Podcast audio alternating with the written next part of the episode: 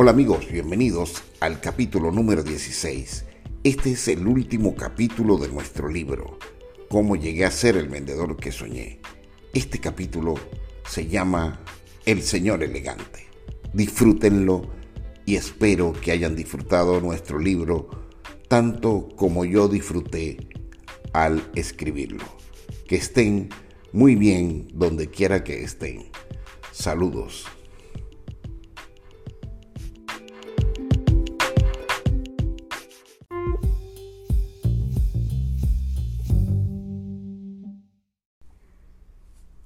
Capítulo 16. El Señor Elegante. El Señor Elegante no es un misterio, es solo la meta. Es el objetivo que me impulsa a realizar mis sueños. Él me acompaña siempre, recordándome que sí puedo materializarlos. Tres meses después hice en la compañía mi primera exposición sobre el desarrollo del trabajo en el territorio que se me había asignado. Mi ascenso a supervisor fue casi inmediato.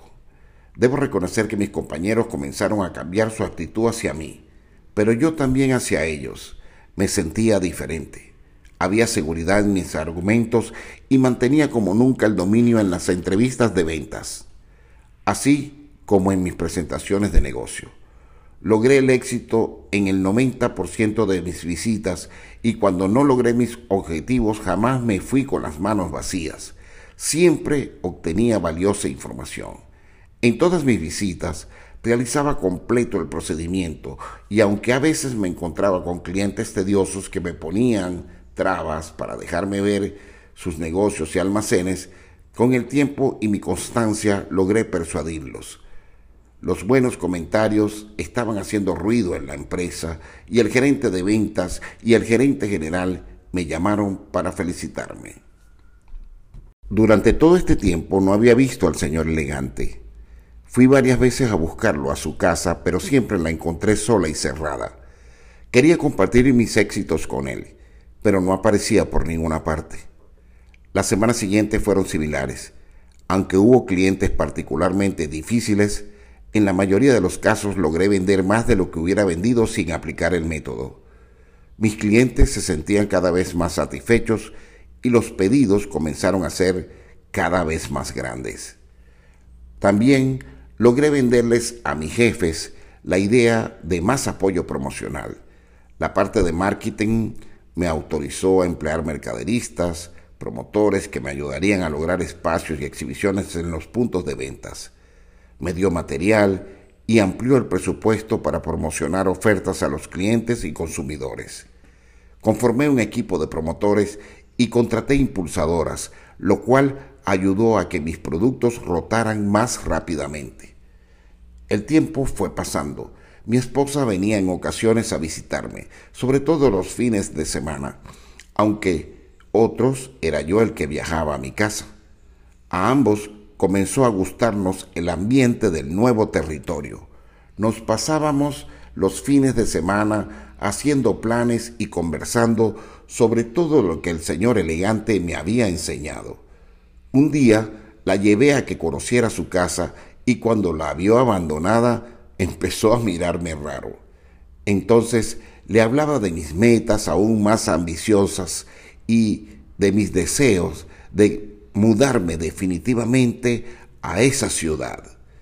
Juntos visitamos a mis nuevas amistades, la mayoría de ellas clientes decidimos mudarnos y comenzamos a pensar en cómo podría ella manejar su negocio desde allí.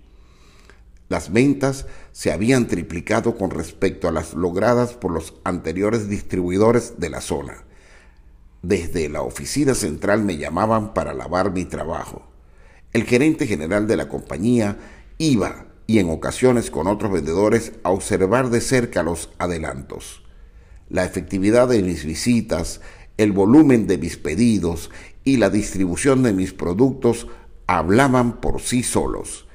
La cartera de clientes había crecido de tal modo que me autorizaron a emplear un vendedor que residiera en el nuevo territorio y en pocos meses me ascendieron a coordinador de zona.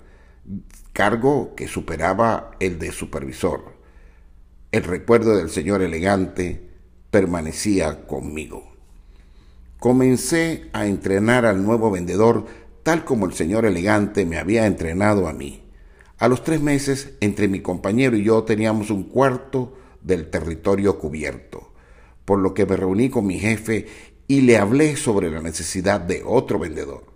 Los resultados en ventas habían superado lo previsto en los primeros meses del segundo semestre y mi jefe me autorizó a buscar una oficina y un depósito en la zona, así como a alquilar definitivamente mi casa de residencia, ofreciéndome ayuda en caso de que deseara comprar alguna.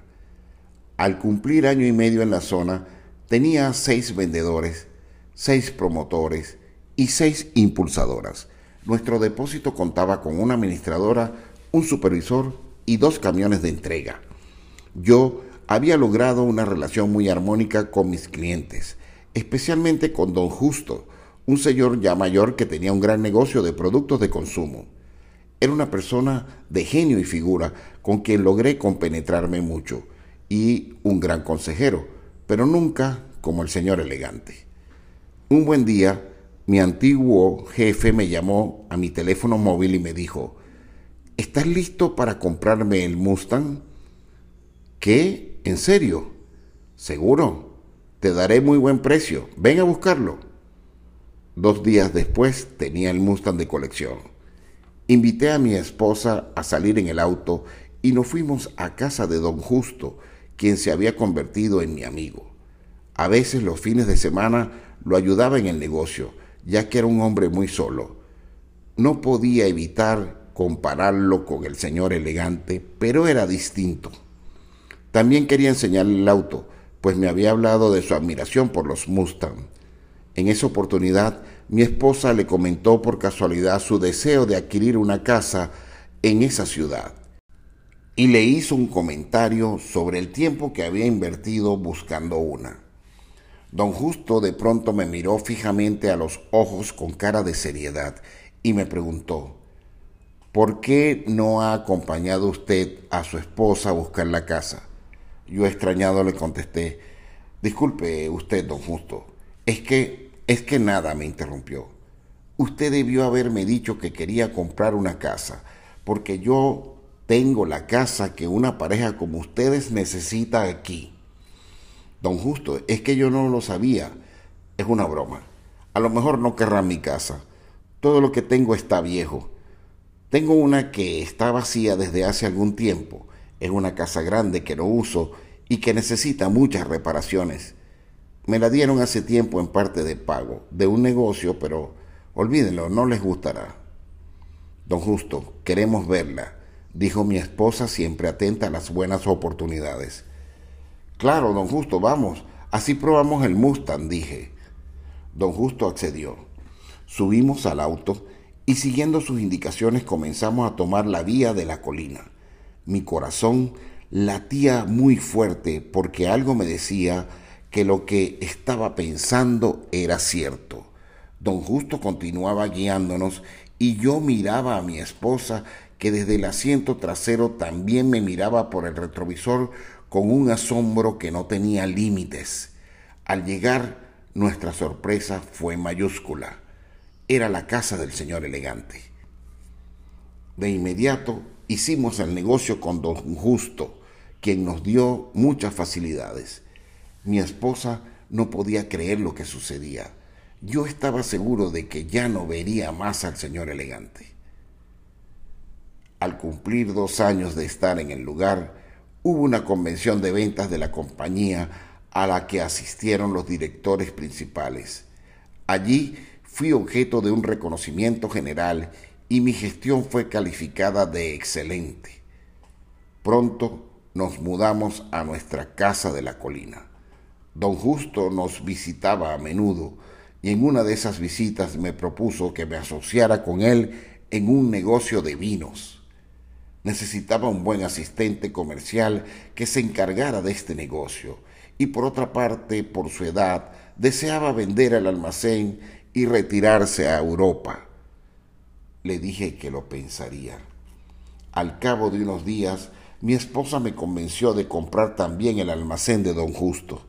Le dije que yo no era una persona para atender un almacén de productos de consumo, pero ella insistió en que debía comprarlo por negocio. Esa noche tomé la decisión. Ya había cumplido mi objetivo en la compañía.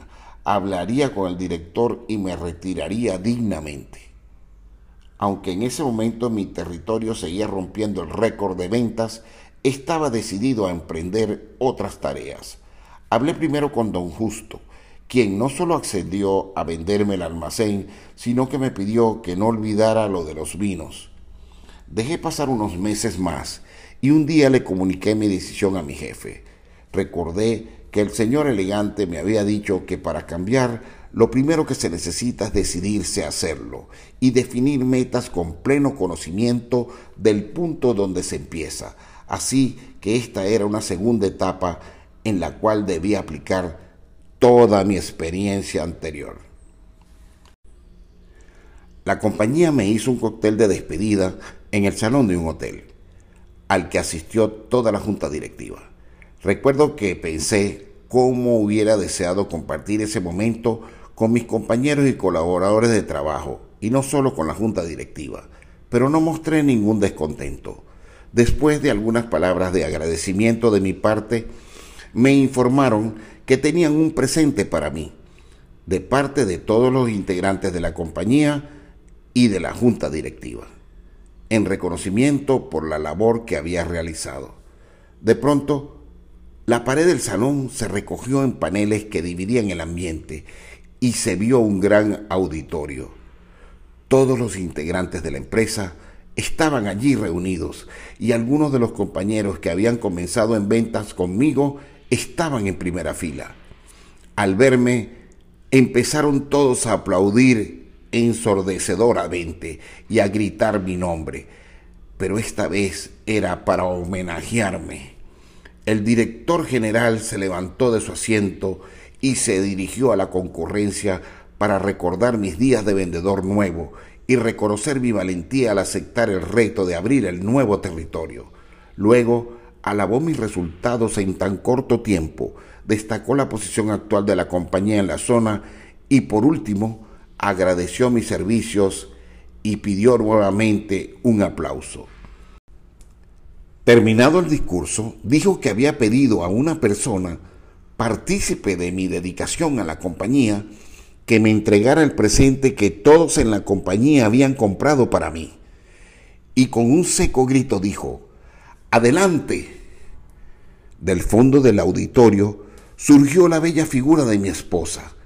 Se acercaba caminando entre la gente con un elegante vestido que hacía resaltar aún más su hermosa figura y con una pequeña caja en la mano. Yo casi no podía aguantar la emoción me traté de contener lo más que pude. La gente no cesaba de aplaudir.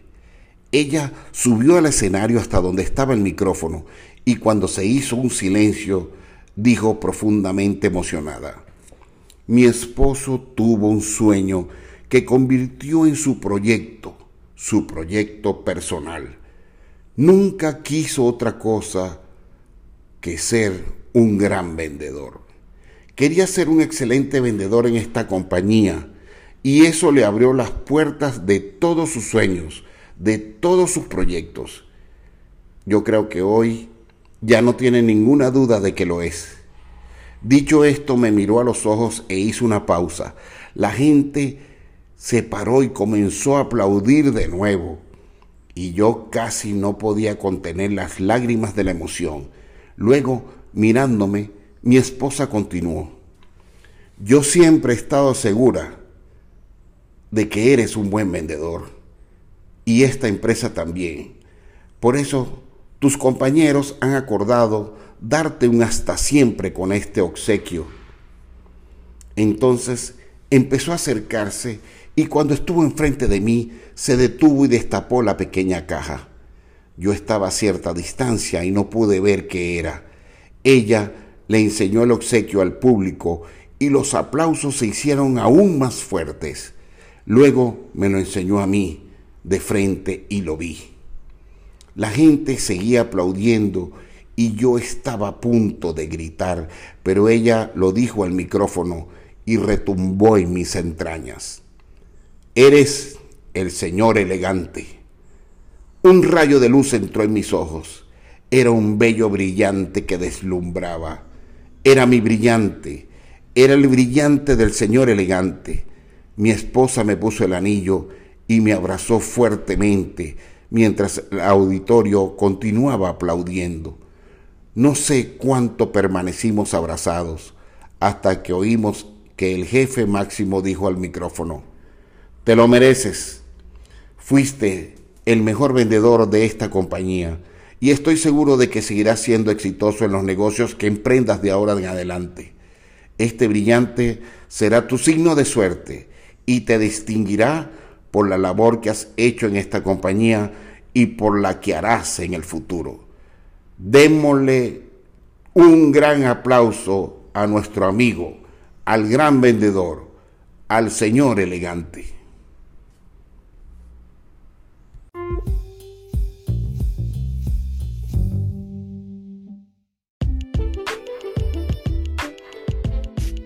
Bien amigos, y así concluye el libro Cómo llegué a ser el vendedor que soñé.